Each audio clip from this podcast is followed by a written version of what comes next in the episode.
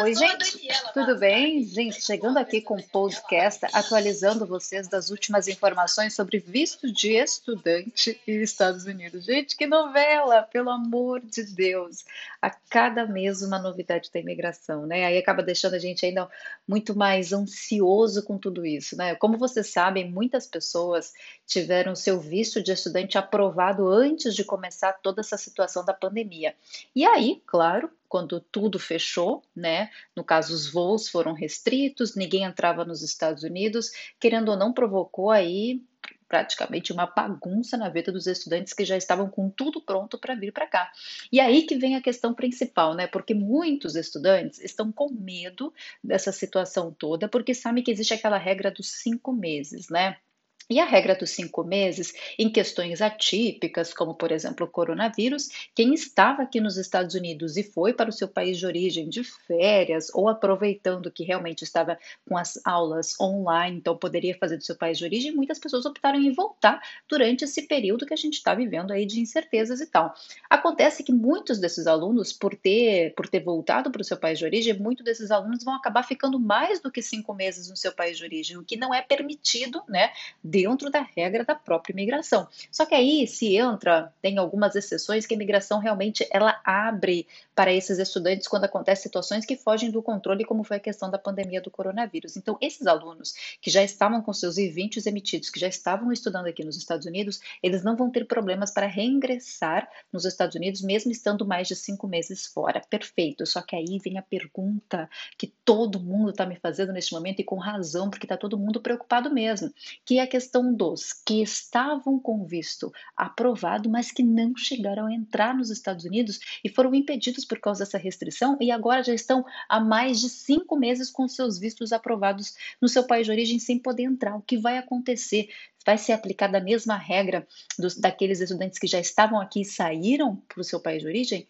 Sim, gente, de acordo com a imigração, os estudantes que tiveram seus vistos de estudantes aprovados, tá, antes da restrição de viagens e não conseguiram entrar nos Estados Unidos, a imigração colocou no site do Departamento de Viagens, Departamento de Viagens uh, dos Estados Unidos, eles colocaram já lá uma mensagem avisando que todas as pessoas que tiveram o seu visto aprovado no, consulado no seu país de origem e não embarcaram nos Estados Unidos ainda por causa da situação do coronavírus, essas pessoas não vão ter problemas por causa dos cinco meses, ou seja, não vai ser aplicada a regra dos cinco meses até para estudantes novos. Então, essa é uma notícia muito boa que alivia muita gente que estava preocupado justamente com isso, porque não basta a pessoa ter ficado trancada sem poder entrar e não poder usar, porque ela ganha uma validade de quatro anos, já se foi praticamente quase um ano. Então, essa pessoa vai ter só três anos aqui de experiência nos Estados Unidos. Então, se não bastasse isso,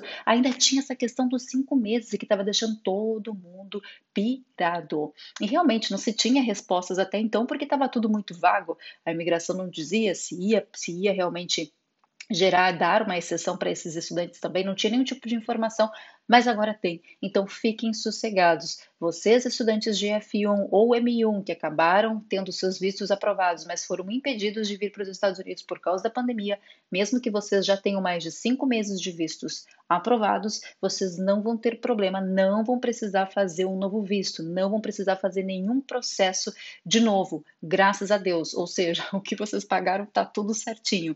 O único problema, o único inconveniente de tudo isso é a questão do I-20. Isso não tem como fugir, porque vocês vão ter que ficar atualizando o I-20 de vocês na escola que vocês estavam para estudar, tem que ficar atualizando ele, tá? Atualizem esses I-20s e quando as fronteiras abrirem de novo, você vai pedir para sua escola emitir o I-20 com uma data nova, para você ter o I-20 original com uma data nova para poder apresentar na imigração no aeroporto. É muito importante isso, tá, gente? Essa comunicação tem que existir. Mas Dani, se eu não fiz essa comunicação com a minha escola, quer dizer que o meu I-20 já está inativo? Não, a escola tem que dar esse crédito para o aluno, porque muita coisa aconteceu ao mesmo tempo. Ela sabe que você não entrou por causa de uma restrição que não foi sua culpa. Então só conversa com a escola, mantenha o bom diálogo que vai estar tá tudo certo. Então fiquem tranquilos, Estudantes que tiveram já o seu visto de estudante aprovado no início do ano e foram impedidos de entrar nos Estados Unidos, fiquem tranquilos que vocês não vão ser prejudicados, não vão precisar fazer todo o processo novamente. O seu visto vai continuar válido para sua entrada aqui quando as fronteiras reabrirem. Agora, tem um outro porém. Muita gente está me questionando, mas Dani, as escolas estão podendo emitir visto, aliás, perdão, I-20 neste momento de pandemia, já que querendo ou não, o, a imigração americana proibiu de aula 100% online para quem ainda não entrou nos Estados Unidos? Sim, gente, quem está aqui nos Estados Unidos vai poder fazer as aulas 100% online por causa desse acordo que teve entre a imigração. Porém, alunos novos que ainda não entraram nos Estados Unidos não vão poder entrar aqui ainda para estudar se as aulas da sua escola de inglês não estejam 100% presenciais ou a sua escola, o seu college não esteja com aulas híbridas.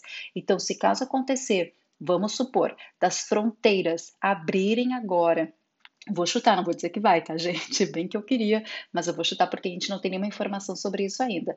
Mas vamos supor que as fronteiras abram a partir de outubro, tá? Nós não temos vacinas ainda. Então, querendo ou não, se as escolas continuarem seguindo as recomendações da saúde dos seus estados, por exemplo, e for proibido de voltar a uma aula presencial por enquanto, essas escolas não vão poder receber esses alunos. Os alunos só vão poder entrar nos Estados Unidos quando o college tiver já híbrido e presencial, no caso, híbrido, que é o online presencial, e as escolas de inglês estarem 100% presencial. Nesse caso, o aluno está sim apto a entrar nos Estados Unidos. Caso a sua escola ainda não esteja 100% presencial e você é um aluno de inglês, por exemplo, você ainda não vai conseguir entrar nos Estados Unidos, tá? Porque essa é uma norma da imigração. Mas eu sinceramente acho que a partir do momento que eles abrirem mesmo as fronteiras, eu acredito que eles vão ter que ter essa flexibilidade de deixar pelo menos as escolas terem aí um sistema de reabertura também, né? Mas como a gente não sabe o que vai acontecer, tanto que o consulado está cancelando entrevistas a todo mês, é um cancelamento, já estamos em agosto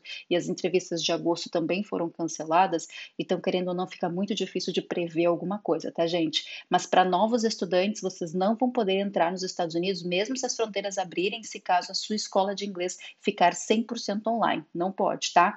Outra coisa importante é que as escolas também não podem emitir I-20 em 2020 se caso ainda estiverem no sistema online. Então, elas estão aguardando toda essa decisão, essa situação, melhor falando, passar, para então poder emitir novos I-20 para novos alunos. Por isso que eu já estou falando para vocês, quem está fazendo matrícula agora, tem que fazer para 2021, para não ter problemas. Se fizer em 2020, vai ter para primeiro que as escolas não vão poder aceitar, então primeiro ponto, já não consegue. Segundo ponto, tem que ser para 2021, porque do jeito que o consulado tá, gente, com poucos atendimentos por dia, eu estava vendo agora, por exemplo, São Paulo só tem atendimentos para novembro agora. Claro que pode mudar com alguma desistência, enfim, mas a princípio só para novembro, quando veja terminou o ano. E se você colocar suas aulas para início do ano, por exemplo, você não vai ter tempo hábil de fazer sua entrevista no consulado porque não vai ter disponibilidade de datas.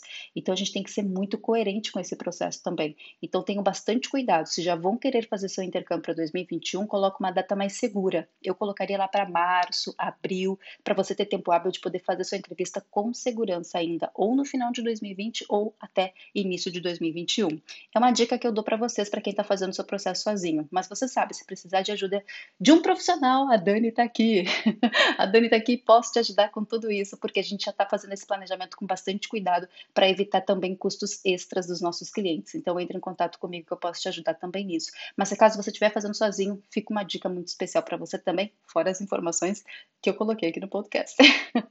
Bom, gente, tá aí um podcast bem curtinho para vocês, mas super informativo, importante e atual. Talvez eu tenha mais um podcast essa semana porque está acontecendo muita coisa, muita informação chegando, mas eu aviso vocês. Pode deixar que eu aviso, viu? Um super beijo e até o próximo podcast. Tchau, tchau!